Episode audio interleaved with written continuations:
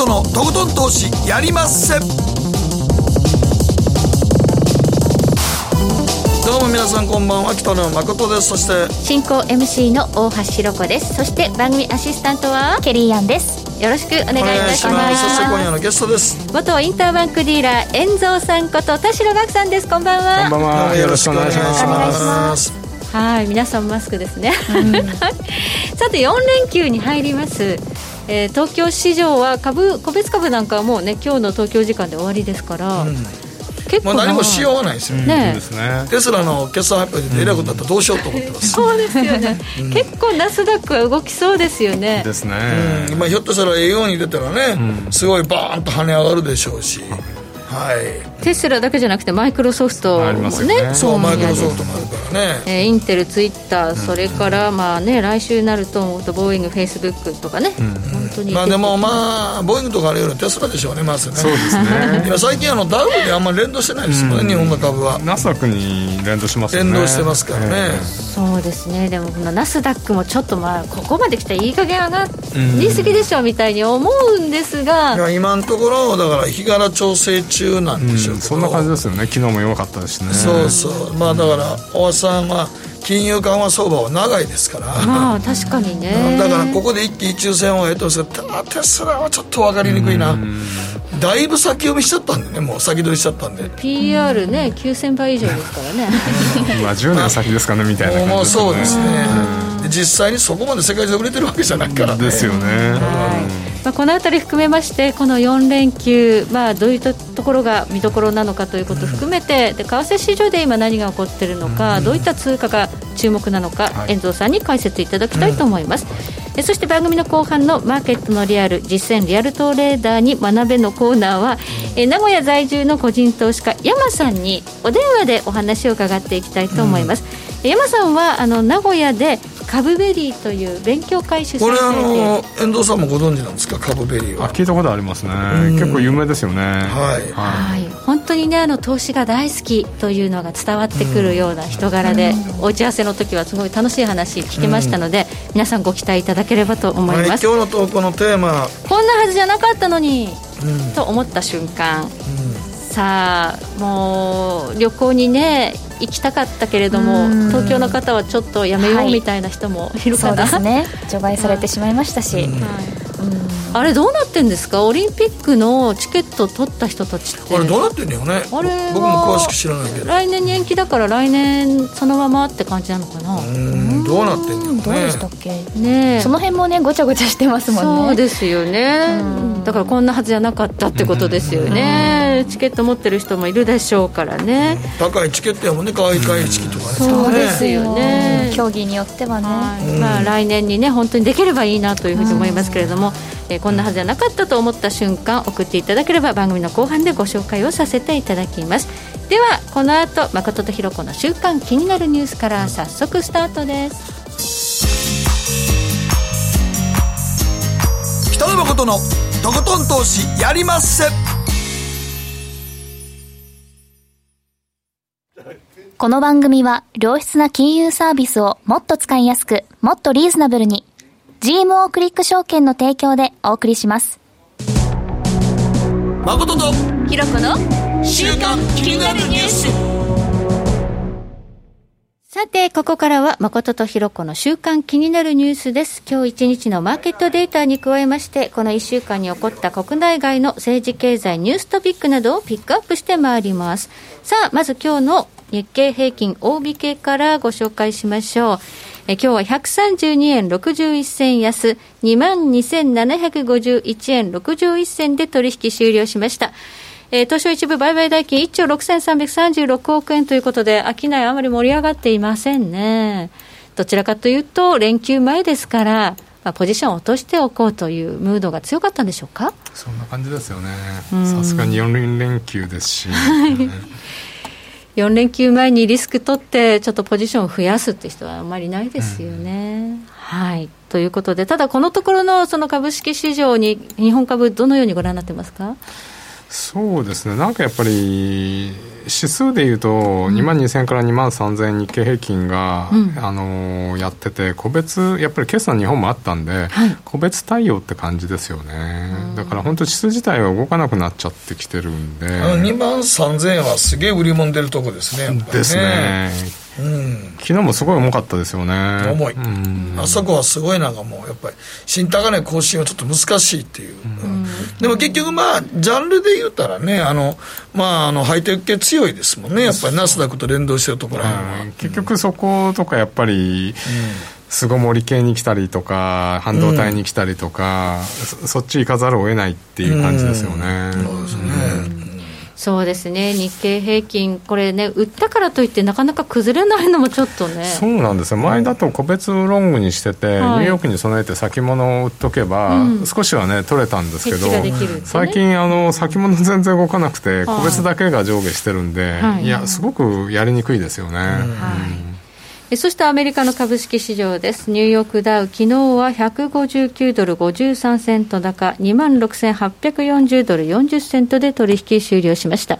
現在、えー、ダウ平均スタートしていますが、4ドル高ということで、小幅な値動きで始まっています。まあ、今日決算もいろいろ大きいところ出ますので、あまりこう同意がないという感じでしょうかね、日経は来週ぐらいから本格的に決算出てきますのでね、でね。決算発表出てくるんで、やっぱりちょっとみんな、今日売っといた人多かったですもんね、やっぱり。さすがにちょっと、うんポジション占めてる人は多かったですね。はい、ね、そして、まあ、その割には金だけが7000円いきましたからね。はい、ゴールドは、えー、新高値更新ということで、えー、シルバーも上がってる、銀も上がってきました、はい、あのジャブジャブになったマネーがいろんなところに行き先を求めてる感じですよね。はい、うん、えー、まあ、原油までね、上がってるんですよ、本当、飛行機飛んでないのに、原油も昨日41、42ドルっていうところまでね、ぴょこんと上がった、これ、なんでかっていうと、ちょっと全体的にドル安なんですよね、それはありますよね、だからドル安なんで、で金利もゼロなんで金、で金が上がりやすいっていうところになってますよね。やっぱり行き場を失ったマネーがどこかにっていうと、やっぱりこっちに入ってきちゃうよね。株がもうやっぱりやりすぎたかなみたいなところで。値動き止まってるんで、はい、そうすると割安に放置されていたシルバーとか、やっぱ注目されるということですね。そうですね。はい。まあ、この相場がいつまで続くのか、今日はね、また後ほど遠藤さんに詳しく解説いただきたいと思います。ではここで、ケリーがこの1週間気になったニュース、トピック、ピックアップです。はい。気になったニュースは GoTo トラベルキャンペーン。今日からスタートしました。英語的にはなんていうの？でもこれ実は英語的に間違ってるんですよね。Go Travel なんですよ。GoTo が2がいらないんですよね、ねうん、ちょっともやもやしてましたそこも。私実は。そうやな。俺もだから GoTo トラベルキャンペーンでなんか分からんけど和製英語かなと思ってて。あの Go イートもあるんですけど、うん、GoTo イート2いらないんですよね、トラベルよりどっちかというとなんかトリップとか。トリップいいですね。トリップの方じゃないの？ほんまは。英語的には。確かになるほどね、うん、なんかちょっと GO トラベルやと思いますけどね。その辺もやもやしてたんですけど。やっぱ英語できる人は多分もやもやしてると思う。そんなあの GoTo トラベルキャンペーンは今日スタートしたんですけど、うん、そもそもこのキャンペーンどんなものだっけっていうのをちょっとおさらいしたいんですけど、うん、旅行会社だったり旅行予約サイトなどを通じてキャンペーン期間内に旅行予約をした場合にその代金の最大まあ半額相当の金額が支援されるというものなんですね。はいで、支援額の上限は、1泊1人当たり最大2万円分、で、日帰りは最大1万円分っていう計算ができるんですけど、まあ、この GoTo トラベルキャンペーンでいろんなところに行きたいっていう東京都の皆さんも行けなくなってしまいましたね、除外というふうに、このキャンペーンは使えないってことになりました。ねまあ、行くのは自由だけど、お金はあげませんそう、お金はあげませんっていうふうになっちゃってて、はい、まあ、他県でも感染者が出てしまってる今、それはまあ仕方ないのかなとも思いますけど、で、この対象となるキャンペーンの開始日の公表をした今月の10日から、東京が対象外とすることを公表した17日までの間の旅行を予約した人人が、えー、対象となるんですね。キャンセル時にキャンセル料を支払う必要がないよというふうにあのニュースで出ましたので、まだキャンセル、もうしてしまった人はキャンセル料を戻してもらわなきゃいけないし、うん、キャンセルするって人はこれからキャンセル料発生しないよっていうことのニュースなんですけど、うん、まあ、その辺も手続きがねちょっとごちゃごちゃしてるようなんですよね。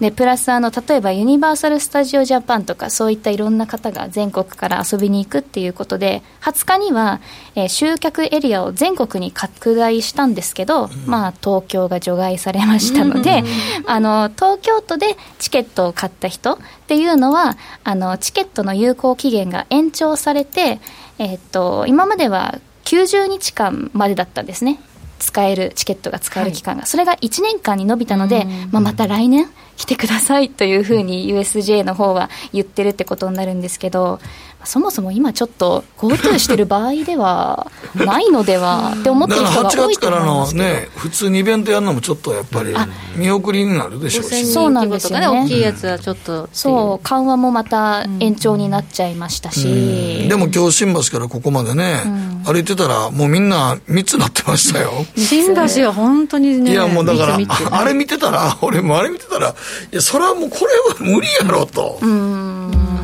あもう無理やと思うわ。あ、まあ、今他県でも出てるじゃないですか少しずつ。で名古屋の方とかはどうなんですか？あ東京由来が多いからね。やっぱ東京由来っていうふうになってしまいますよね、もう今もうフロム東京やから。いやちょっと悲しい。せやから言って東京に住んでる人でも、全然そっち繁華街とか行ってない人ってほとんどかかってないと思うねそうあのね自粛してね頑張ってる方の方が多いですよ、多いね。だからやっぱりそそのまあ、あの、あの、おみさんが言ってはったけど、うん、もうあの、旅行で移動中に移るっていうのは、新幹線とか山手線でクラスター起きてないっていうのは、結局、飛沫してないからよと。新幹線なんか誰もそんな大声で喋ってない。そうですね。からね。うん、だから結局、旅に行ってもいいんだけど、移動中に移らんけど、向こうで見知らぬ人と接触してしまうと、その飲み屋行って、飯食いながら飛沫感染するような状態になると、誰もそれは保証できないよって言ってあったから、もう結局実質、だから実質的にみんな、飲み屋が行かないということしか方法がないのよね、やっぱりそうですよね、うん、だから大きなレストランやったら結構間取ってるでしょ、皆さん。ホテルとかは、うん、静かにねしっかりとね距離取って食べるとこもたくさんありますから、ただやっぱりもうお店の作りとして密になってそれが大衆居酒屋の良さだっていうような作りもありますから、そうそうそこをね、どういうふうに対処して、今日なんか小池知事の夕方の会見で、なんかお店に認定マークみたいなのつける的な話もちょっとしてたんですよね、うん、このお店はちゃんとしてるお店、そうじゃないお店って換気できてるとか、そういう条件が、どういうふうにやるのか、ちゃんとちゃんとチェックしてないんですけど、自己申告じゃなかったでしたっけ、あれ？あれ、自己申告なんですか、あれ、チェックしにくいの。か 鹿児島のね、ショーパブなんかも、やっぱりもう密室空間になってたんです、記事読んでたら。だから閉じちゃってたらもうね結局なんか東京から来た人が来たりとかしてたから、うん、そこで密室空間で換気もできてなかったらやっぱああなると、うん、うん、だからもう対策できてるとこと対策できてないとこで、行く側がそこを意識してないと、収まらないと思うよ。そうですね。まあ、これほどね、そのいろいろね、その人の考え方の違いというのが、うん、こう対立の構図をもたらすっていうの、ね、ちょっとね、考えてもいなかった、だって今、国と党がちょっと喧嘩してるような感じで、うん、まあ、でもあの、緑のおばさんもね、交通安全みたいにないやいや、緑のおばさんもね、あの思いますけど、あの予測数字言うのは意味ないと思うねんけどね、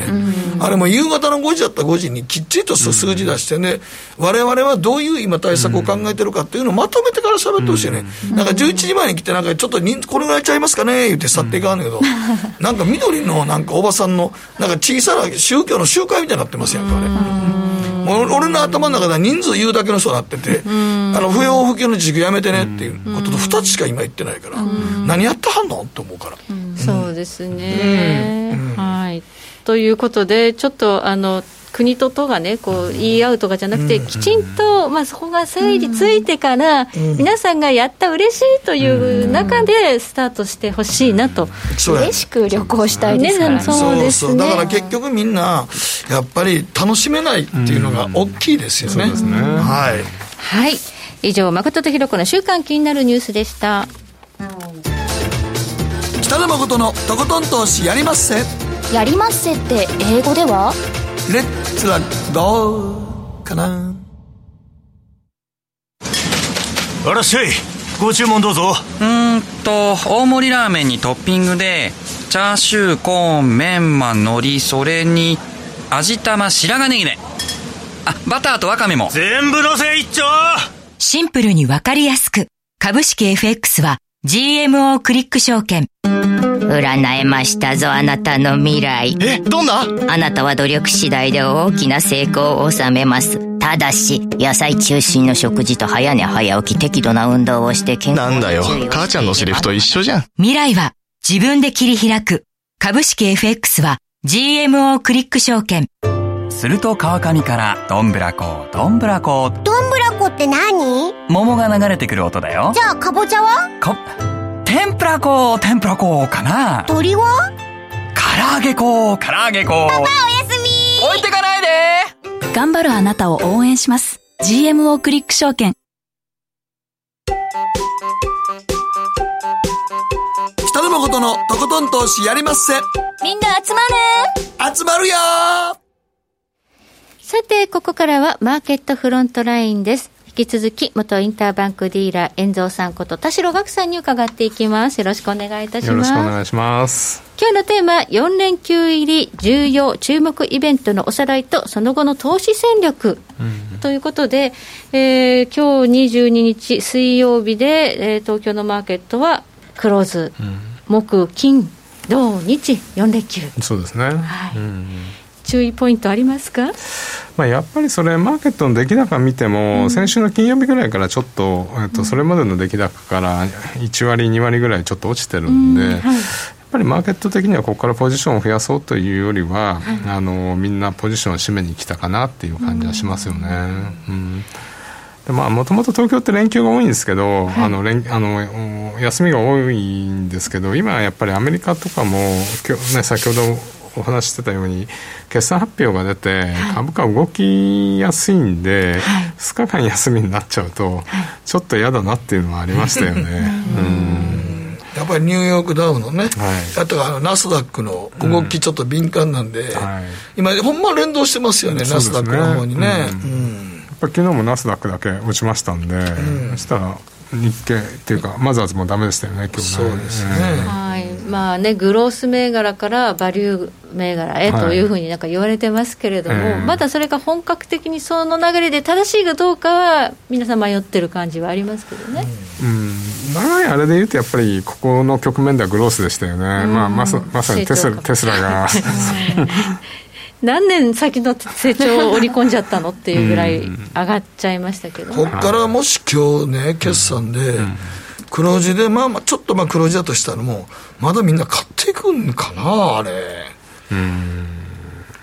どうなんだよだから結構最近日米ともに最近入ってきた人たちがいるじゃないですか、はいはい。わゆるロビン・フッターでしたっけ、ねアメリカアメリカでね、えーはい。そういう人たちはやっぱり買ってくるような気がするんですよね。関係ないわけですね、バリエーションのその指標なんかね。う。ん。だってバリエーションの指標見てたらテスラ買えないですよね。まあ、買えないですよね。異常 異常なね、はい、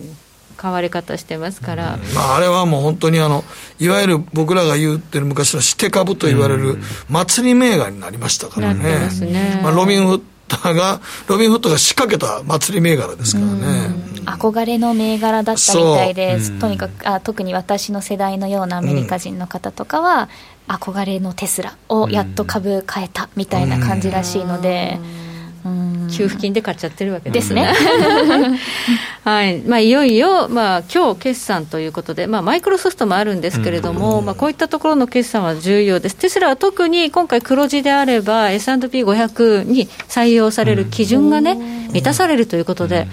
ナスダックから S&P に行くかもしかもしれないっていう。そうですよね、はい、それで盛り上がってるという話がありますからね。ただもう、テスラにしろ、マイクロソフトにしろ、まあ、だいぶ買われて高いところにあるので、よくても下がるケースってあるじゃないですか、決算って。うんどうでしょうね。うん、だからそこら辺は結構に、まあ、日米に限らず株価株価そのものが決算よ、これで売られるのってケースはよくありますよね、うんはい。うん。だからそうなそうなっちゃうと、まあ、やっぱりお腹いっぱいになっちゃった感が出るんで、うんやっぱその時の下げが怖いですよね。それがもしかしたら今日から始まってたなんて言ったら嫌じゃないですか、そうですね、そうすると、ね、月曜日が嫌やね。個別株は手締まっておいた方がいいかなみたいなね、はい、ことで、商いがちょっと盛り下がってきているということなんですが、うん、えー、アメリカ株、今、ダウ平均44ドル高、うん、ナスダック総合指数24ドル高ということで、うん、今ね、小幅に高いという、うん、え状況です。さあ、まあ、決算見ないとわからないということですけれども、まあ、米株はそんなようなことなんですが、うん、さあ、じゃあ、為替市場はどういうところが今、注目なのかというと、ドル円市場は相変わらず動かないんですが、うんはい、動いてる通貨がありますね。ですね。やっぱりユーロが、ここのとこはユーロ主導という動きになってますよね。はい、で、やっぱりドル安なんですよね。はい、うん、であのドル安、最近の3月のドルの今、安値に来ちゃってるんで、うん、ここ1年ぐらいでは最安値付近まで来てますね。もともと、あのー、今の動きとしたら、リスクオンがドル安で、リスクオフがドル高。で、まあ3月の時がいい例なんですけど、えっと、株とかそれぞれ資産を売って現金に戻す時現金の王様であるドルが買われたってパターンじゃないですか、うんはい、逆に今はそれよりもお金ジャブジャブなんであの冒頭おっしゃったようにいろいろなものにお金がいってるんでドルはどんどんどんどんあの売られていくっていうパターンですよね。でそのし、まあ、ドル売りの主導になってるのがユーロで、まあ、もちろんあの一昨日なんかはポンドがいきなり来たし、うん、あの5ドルも上がってるんですけどまあ、ユーロ自体は、えー、復興基金の合意ってことが材料があったんでそれ自体も、えーと、大きな、あのー、材料になりましたよね、はい、じゃあこの EU 復興基金というのが、うん、えー、5月ぐらいにこの構想が出てきて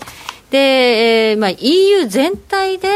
えー、債券を発行してダメな国を支援しましょうっていう考え方ですね。うんうんこれ、なかなか決まらないって言われてましたよね。そうですね、まだもともと通貨を統合したんですけどその、みんなで一緒に借金しようっていうと、その財政も一緒にするじゃないですか、まあ、そこをやると、最後の最後、本当に統合が決まるし、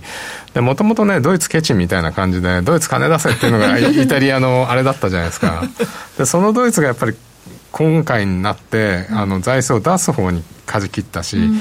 あともう一つは、今回あの、議長国ドイツで、メルケルさんが、やりたがってたんですね、そうなんですよね、ね。だから彼女のリーダーシップもあったんで、はい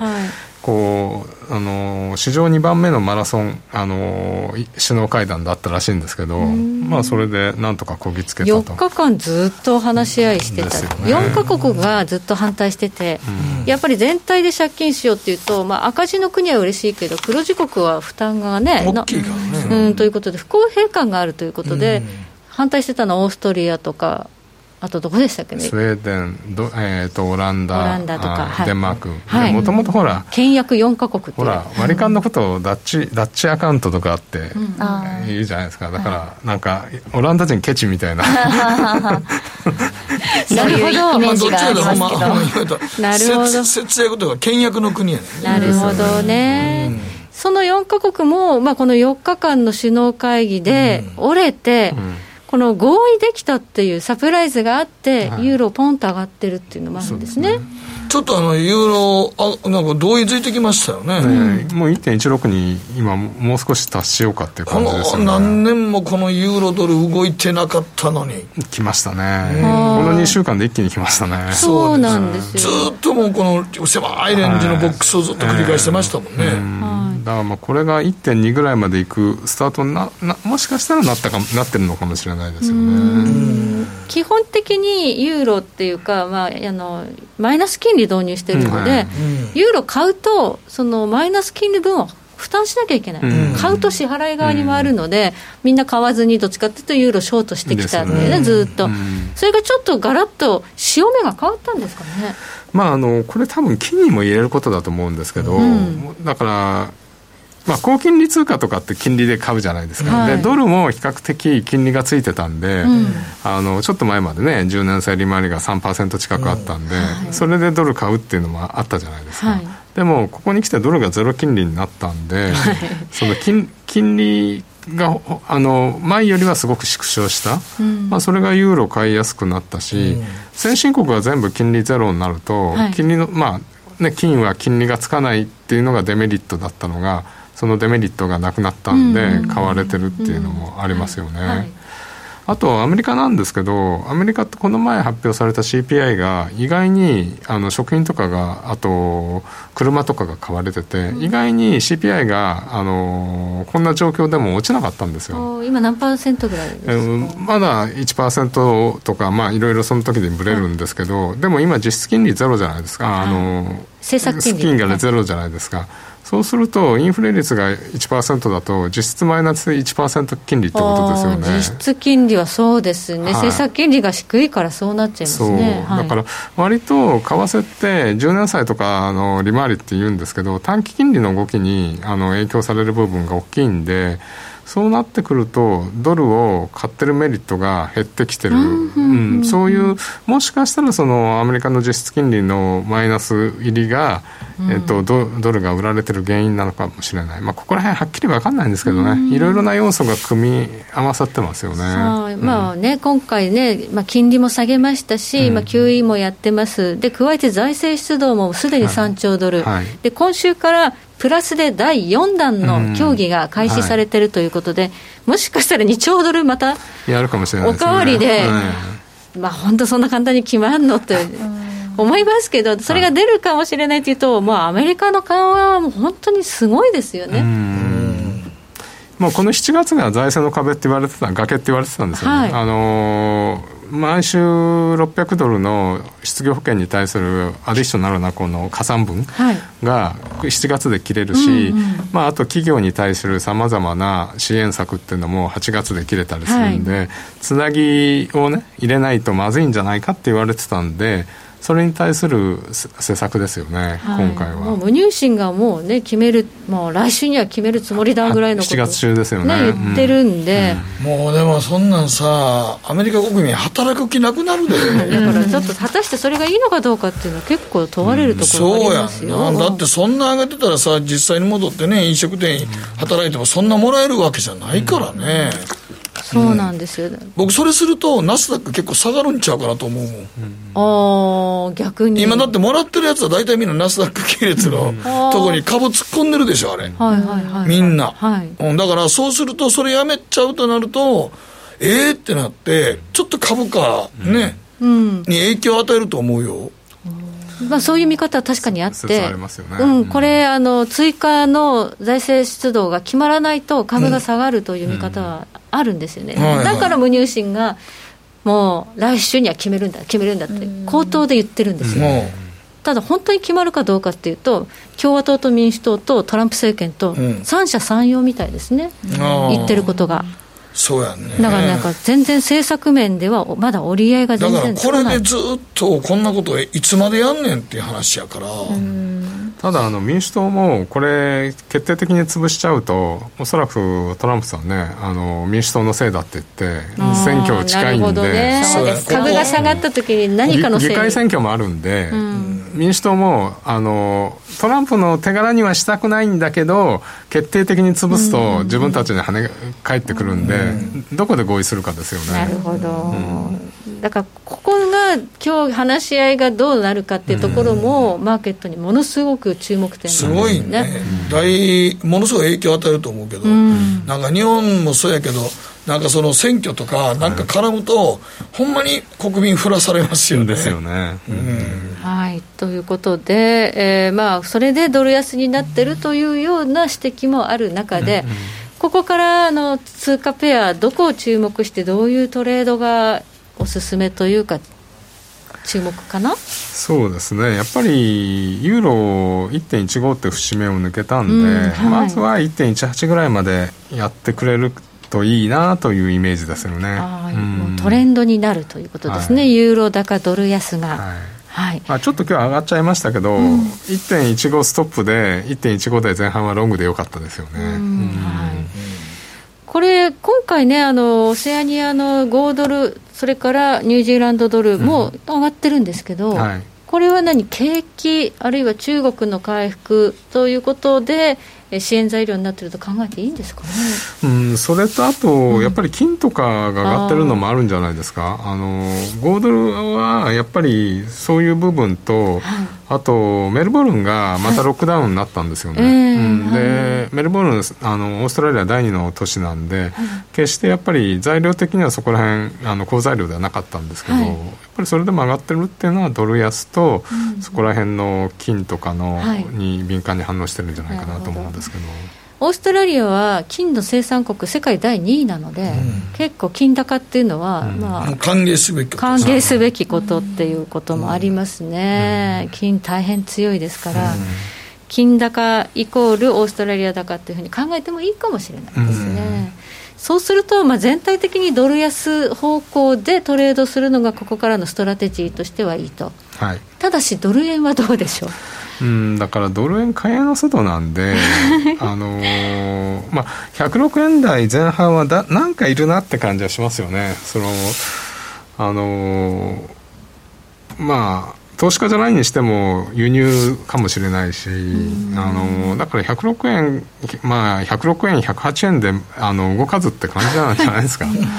で株価がこれで落ちちゃうと、やっぱりそれに円高加わるんですけど、今、株価落ちないじゃないですか。そうなんですよ、ね、だからドル安だけど円安にあの株が強いうちはなりますよね。まあ、日経もね、あのまあ、日銀がずっとこうね、うん、大きな株支えしてあるんで、うんでね、売り方も売りにくいですから、そうなんですよ、売ってもね、あんまり見よう見ないんですよね、見よう見がない、ね、かといって今、買い上げるもんでもないやろうしってことですね。そうすると、ちょっとインデックスも難しいし、ドル円も難しいとなると、まあ他のもの、資源通貨とかね。で、ね、まあ、資源そのものとか、うん、そういうふうになっちゃってる、うん、結局ねそういうところにお金いってるしランドだって最近上がってるんで、うん、ランドなんかも結構め、ね、経済良くないし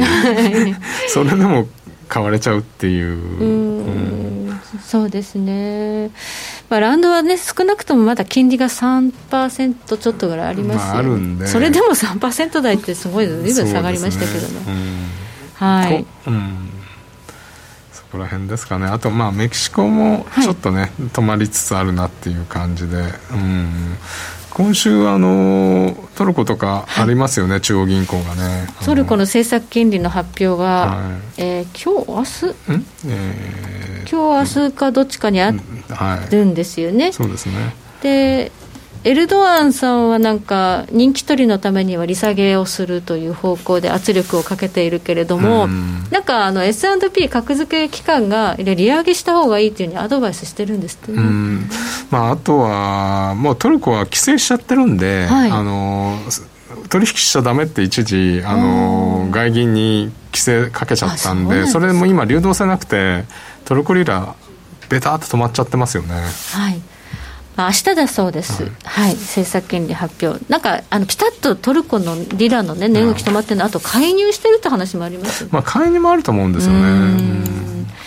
で、えー、明日が政策金利の発表で、24日に S&P の格付けの発表があります、うん、そっちね、はい、あのトルコが S&P の言うことを聞かずに利下げすると、格下げされるかもしれないっていう話があるので、格下げされると、売られるかもよ、この連休中に。でもまあもともとそんなに格下げ言うけどもともとジャンクに近いからねトルコはもう、そうなんですね。他はもう軒並み格下げされちゃってるんですよね。そうやろムーディーズとかフィッシュとか。そうそう。だから他のところでも格下げされてるから、トルコトルコしてなかったんだ俺今思ったぐらいやから。えー、えー、っともうトルコの話はやめてください。はい、わかりました。遠藤さんどうも今日はありがとうございました。ありがとうございました。以上マーケットフロントラインでした。北野誠のとことん投資やりまっせ。みんな集まれ。行かしていただきます。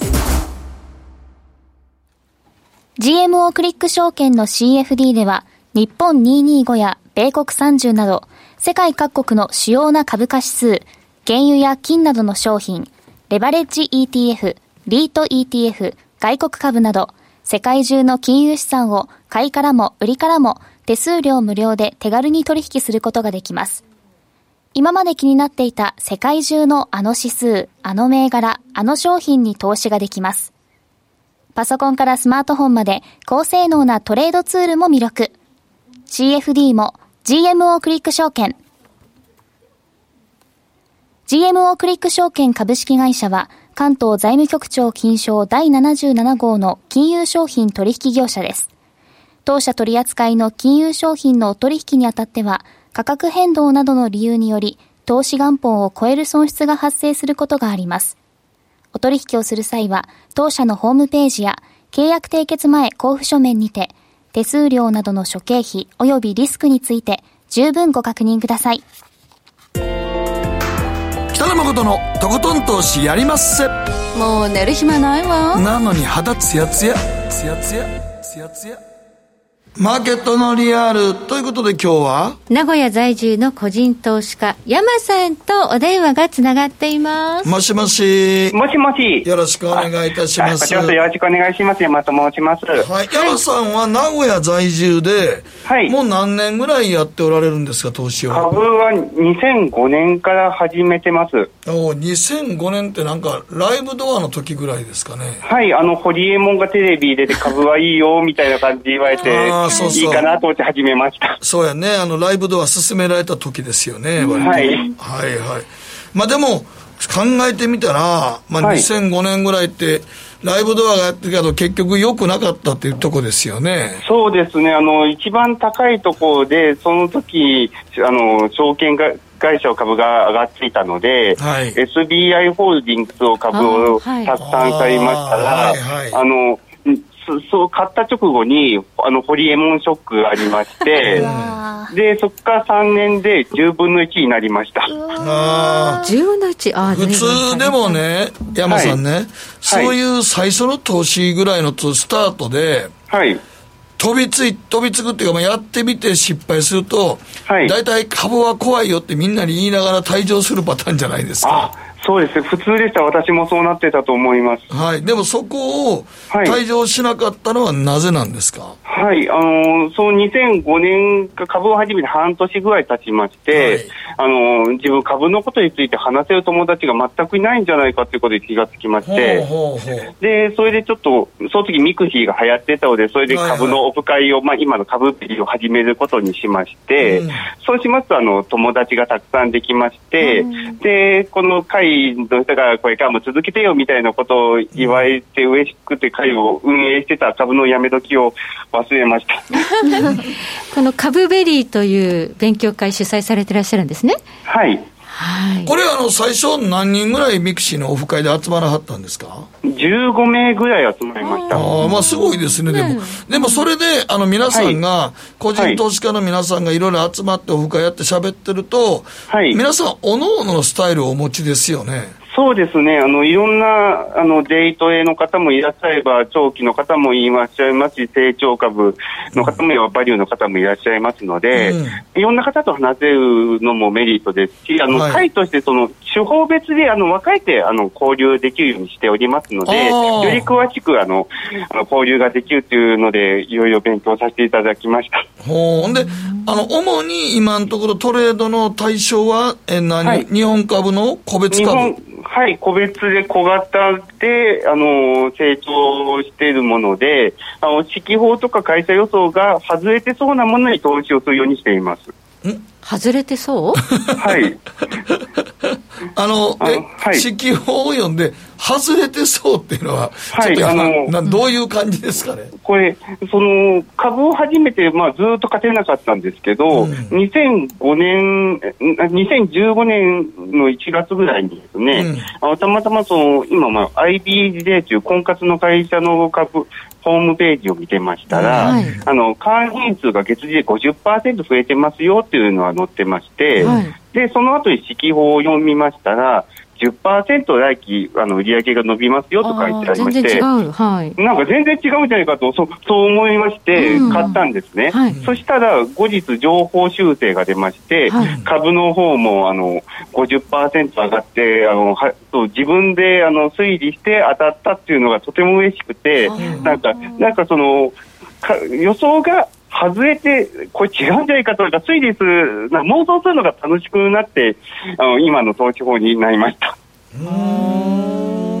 なんかちょっとこれ違和感あるなっていうのを見つけるわけですね。聞いててもね、うん、四季報をそのまま読んでも、うん、僕ら今まで個人投資家さん結構ここの番組来てもらった時、大体皆さん、はい、四季報はお読みなんですが、四季報の中でお宝銘柄を探すという中で、四季報の記事を裏読みしてるというか、どう どう捉えたらいいのかな？あの多分そういうなんかすごい投資家さんって四季報を読まれてる方がたくさんいらっしゃいますけど、はいはい、多分その方と一緒の土台で勝負しますと、はい、間違いなく私は負ける方だと思うんですね。ほうほうほうで、それでしたら、その人たちが後から、おいいねと思って買ってくれる銘柄を先に探せるなっていうふうに思ってますので、はい、そう今の投資にしてます。ただ、やっぱりそういうのはなかなかその毎日いい銘柄が出るではないですので、その年に数回ぐらいしか、あの、ここだっていう銘柄って降りてこないです。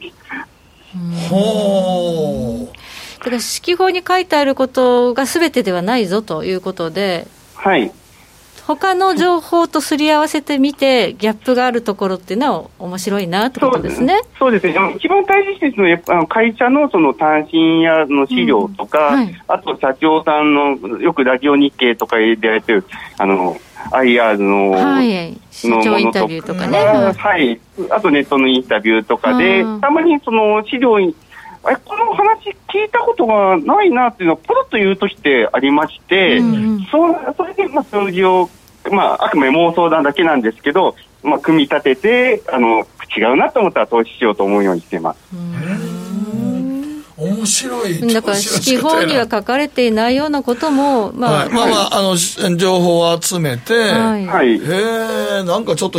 ちょっとあのその辺面白い。なんかあるある種妄想とか妄想でもないから。でもこれが成功体験になってるわけですね。そうですね、まあ、それで、まあ、もちろんほと3分の1ぐらいしか当たらなくて、まあ、3分の1ぐらいは損してしまったりはするんですけど、うんうん、まあ、損数マイナスの分とそう得数分が得数分がちょっとでも増えだったら、まあ、トータルでまあいいかなと。思いながら、でも、あの今、山さんの今のお話聞いてると、はい、結局、そんなにあの短い期間で売買はしてないですよね、そうなると。そうですね、まあ、大体4か月か半年ぐらいで、はい、そのやはり決算とかそういう情報修正とか来期の予想が出て、違うなんか数字がどんと出て、あのそう他の投資家さんが、えっとびっくりする数字になるっていうのを、まあ、基準にしてますので、どうしてもなくなります。例えば最近だと、まあ、銘柄でいうと、どっかでこれはベストトレードやったなということはありますか、はい、あの今年の1月なんですけど、うん、テクノスジャパンという会社がありまして、うん。はい、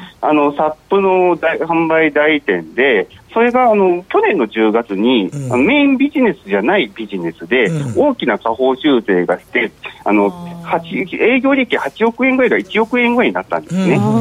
でただあのーこちらで株価もそんな上がらない状態になったんですが、うん、あのまた、サップ自体はもあのここから DX の問題もありますし、まだ伸びていくということと、うん、まあ、サブ問題が解決すれば問題ないんじゃないかなというのと、うん、と下方修正がちょっと、これ、いくらなんでも、これ、なんか控えめすぎでしょという数字だったので、うん、500円でまず買ったんですね。うん、そしたらコロナがありまして、そこから大きくあーっと下がってしまいまして、はい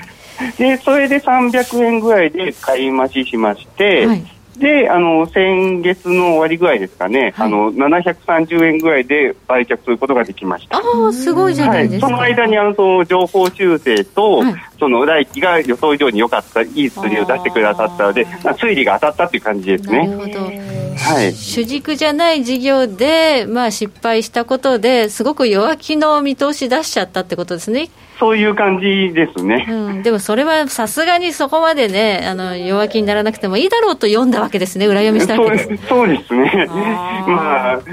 そういうので、当たるとすごい快感なんですけど、毎回快感じゃないのがまた株のいやだから難しさでありますよ。ちょっと今の話聞いてて、僕は正直思ったことを言うと、うん、あのあれなんですね、自分でちゃんとその、はい、ある種の物語を推測して、はい、これはこうなるであろうと思ったところに、あのちゃんと投資されてるってことですよね、そうそうですね、妄想で物語を作って、投資をするようにしています。そういう時に当たったら、めちゃくちゃ楽しいですよね。めなんか一変なお金が増えることももちろん嬉しいんですが、はいはい、なんかそう自分のストーリーができる瞬間っていうのが、なんかそう漫画ができたじゃないですけど、なんかそういう嬉しさもありますし、その当たって、たらまた嬉しいっていう、なんかお金より推理が当たる方が嬉しいですかね。なるほどね。例えばじゃあそれで今のはまあ一番最近のベストトレードで最近全然ダメやったトレードも教えてもらっていいですか？はいあの去年の11月なんですけど、はい、あの私は IPO セカンダリとかもよくやるんですが、はいはい、あの上場したので247というライズアップの小型版みたいな、まあ、ジムの銘柄がありまして、はいはい、でそれのあの初めの目論見書を読んでましたら、はい、あの2年で出店が1.5倍になりますよとか、あの ROE が60%超えてますよっていうの載ってたのと、うん、それから11月21日上場で、あの11月の決算だったものですから、あの上場してすぐ決済やったら来期の見通しが新しくドンと出る、新しい見通しが出たらドンと増えると、うん、妄想はものすごく含めて投資をしたんですが、うん、あの1か月後に下方修正が出ました。1か月後あっという間に半分以下になりまして。いや、これ、先ほどチャート見たけど、ひどいね。ひどいですね、なんか。これ、なんで下方修正、コロナとか関係は？全くないですね。ないのに。だって、だってコロナ出る前やもんね。前ですね。だからもう、初めからなんかわからんけど、すでに計画に無理があったってことでしょ。まあ、その、上場申請して、直後ぐらいから悪くなったよと会社は言ってるんですけど、うん、うんと思いながら、でも、かまあ、株は自己責任ですし、やはり、そう妄想が膨れ上がって気持ちがでかくなったら、やっぱ良くないよっていうことを、なんか、神様が教えてくれたのかなと思うようにしています。やっぱりちょっと痛い目にあったこともあるという。これほど、山さんほど、これほど、株の話をしながら、これほど楽しそうな人はかつて見たかというぐらい楽しそうに多分だから、この僕思うんですけど、あのなんかいろいろなこと僕はあの競馬も好きなんですけど、一番好きなのがレースを展開して考えてる時が一番好きなんですよ、はいはいはいはい。だから自分でレース展開を読んだりとかしてて、それで当たる当たる、まあ当たるのは一番嬉しいんですけど、レース展開が当たったら一番嬉しいね。あ、ほら、この展開やった。そうそうそうそうそう。そういう。近いものがありますね、それちょっと近いなと思うんですけど、山さん自体は今のこの相場は今どう見ておられるんですか？そうですね、あのまあ、コロナになってしまって、どうしても、まあ、これから経済は悪くなると思いますので、うん、今までそのいいなと思った銘柄がの数がだんだんその情報修正とか景気があの業績がいいのはだんだん少なくなっていくのかなと思って見ています。ただあの、先ほどテスラの話じゃないですけど、はい、そのマザーズとかでと、まあ今日の幕開けとかマネーフォワードとか、弁護士ドットコムとかも、なんかテスラじゃないですけど、なんかとにかくどうしようといえば何でも OK みたいな相場がずっと最近続いているので、うんこれの終着点は優しく、なんか急に下がると勝手に思ってますけど、すぐには終わらないのかなと思って、それを興味深く今見てます。でもなんか例えば今ジャンル的に言うと観光業界とかダメじゃないですか。はい。こんなんもひょっとしてそこになってきたとき、どっかでまたどんと来るかなということはあるんですかね？あただあの、今ではないのかなと思ってますけど、うん、例えば2年後とか3年後とか、うんうん、あの誰もがその株にその観光業界見なくなったときにチャンスがあるのかなと、その時にその例えばですけど、グーグルトレンドとかそのページビューとかで、ちょっと回復してるかなっていうところに入れたいなっていう妄想だけは今、まあ、数年後、どんなかわからないですけど、しています。なるほど。今現在、はい、あの山さんは何銘柄ぐらいホールドしておられるんですか、まあ、あの、まあ、そう優待とかもありますが、メインは大体今3銘柄です。割に絞ってますね。割に絞ってますね。はいそうですね、なので上も、あの大きく当たればとたくさんお金が増えますけど、先ほどみたいことだと、ガツンと減ってしまいますね、もう。だから先ほどのテクノスジャパンの話聞いてても、はい、普通なら500円で買ってて、はい、まあ、コロナの影響もあったけど、300円まで来たときに、はい、まあ、あのよく株の、ね、経験であの、難品買いはスカン品とかよく言われますけど、ここで買うっていうのは、やっぱりなかなか難しいですよね。あそうですね、まあ、本来でしたら、その何パーセント下がったら、あのロスカットとか、そういう方は正攻法だと思うんですが、うん、そういった自分の妄想が勝ってしまったじゃないですけど、まあこの両株の業績が元通りになれば株価もある程度は元通りになるんじゃないかっていうのはその何年かやってきてそう思信じたいところがありますので、そう思うと、まあ、そう全部下がったということはいいものはまた戻るんじゃないかなと思ってました。そうですね、まあ、確かに売られるときはコロナとこんな影響で、なんか別に業績悪くないのに、コロナも関係ないのに、一色単に売られるときありますもんね。全部売られちゃいますよね。うん、だから逆に言うと、そういうときは、買い増しのチャンスやと。そうですね、その時にやっぱりコロナの影響を受けない銘柄に変えていきました。ああ、なるほど。あの基本的には、まあ、兼業トレーダーということなんですけども、はい、普段バチはあんまり見てないですよね、やっぱり。まあ、ほぼ見てないですね。ああ、だから、それを、まあ、例えば一日の終わりで仕事終わってから、まあ、ちょっと見るとかいうぐらいだと思いますけども、はい。それはもう、自分のスタンスとして、中長期やるんやから、もういいってスタンスになってますかね。そうですね、まあこんまあ、売り売りたいと思うときというのが、はい、あのまあ、場の前に決まってるじゃないですけど、はい、もうだ自分の妄想がガラガラガラと崩れたときか、あのもっとその欲しい、今持ってるのがものすごく上がって、うん、なんか割安な銘柄でまた無駄な妄想がなんか無駄に引っかかった場合ですね、うん、それ切り替えたいと思いますので、そういった時はかいあの売買したいと思いますが、それ以外は全く思わないので、うん、なまあ、気にしないようにしています。あということはもう、まあ、そんな、まあ、一喜一憂せずに、もう、はい、もう中長期で自分がこういうふうに読んだから、この展開でっていうことで、とりあえずは気にしないで、日々そんなに気にしてないってことですね、そうそんなには気にしてないですね。もう、もう頑張って育ってくれよという、まあ、おいのいみたいな感じです。なるほどね。個人投資家の勉強会主催されているということですけれども、うんはい、まあ、そういうところではどんな話し合いされてるんですか？あの基本、まあ、勉強会ですけど、まあ、基本的には交流会みたいなものですので、あのまあ、その投資手法が近い人の話で、うん、やはり自分がこう、なんか先ほど妄想でもこう思ってるんだよっていうのをまた違う角度で話してくれる投資家さんがたくさんいらっしゃいますので勉強になりますし、はい、自分が見ていない銘柄に対しても他の投資家さんからこういう銘柄ってどう思うって聞かれたとき、あ、こういう銘柄があるんだっていう、なんか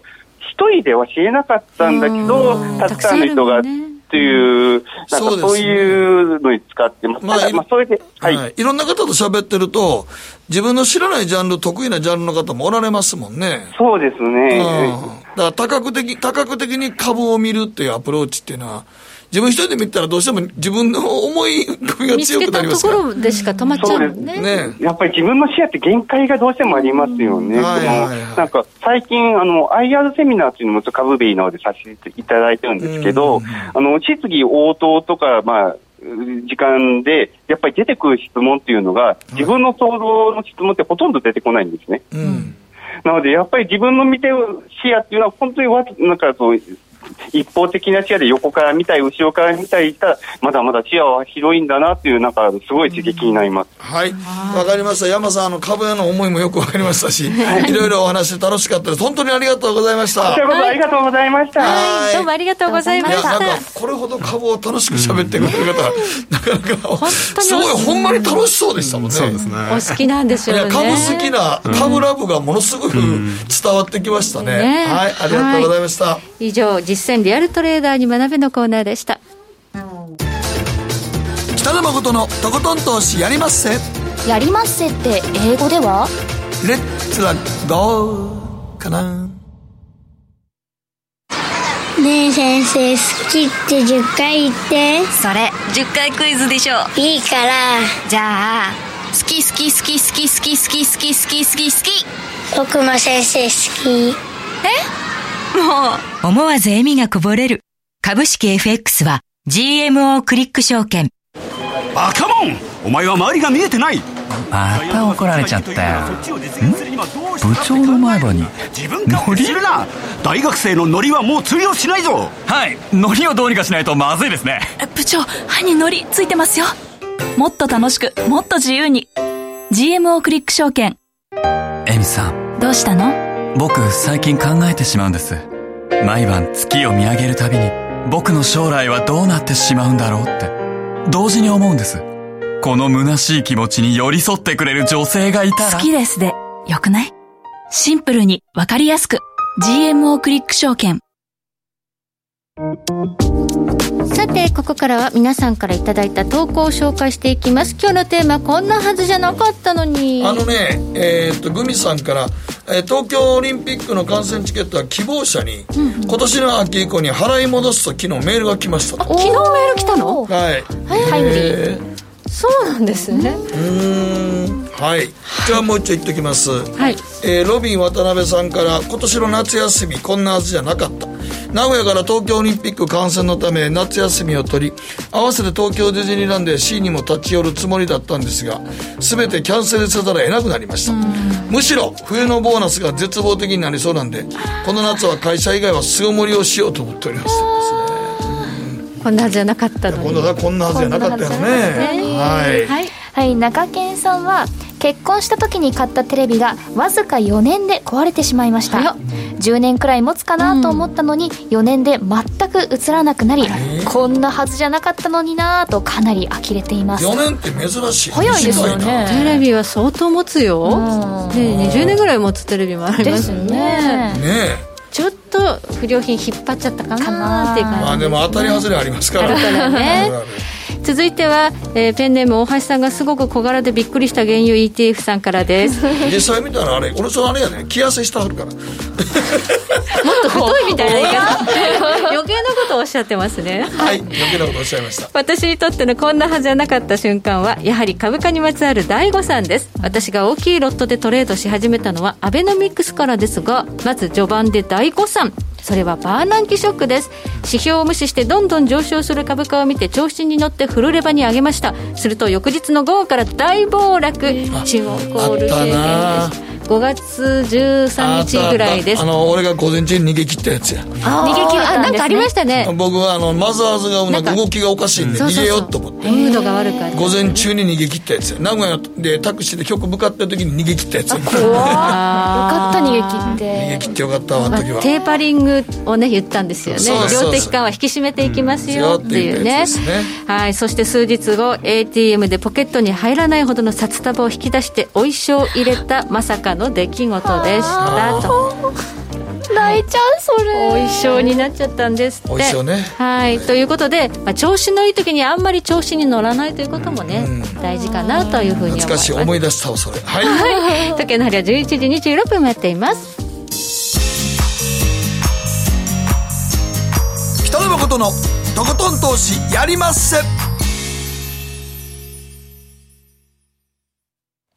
この番組は良質な金融サービスをもっと使いやすく、もっとリーズナブルに